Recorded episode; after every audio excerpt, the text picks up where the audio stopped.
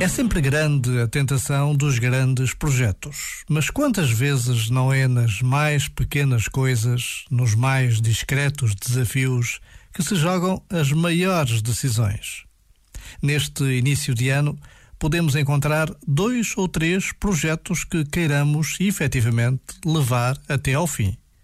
A decisão de caminhar todos os dias, nem que sejam 30 minutos, a opção de ler um livro até ao fim a determinação de conversar com tempo e mais vezes com os filhos, com o marido ou a mulher, com os pais.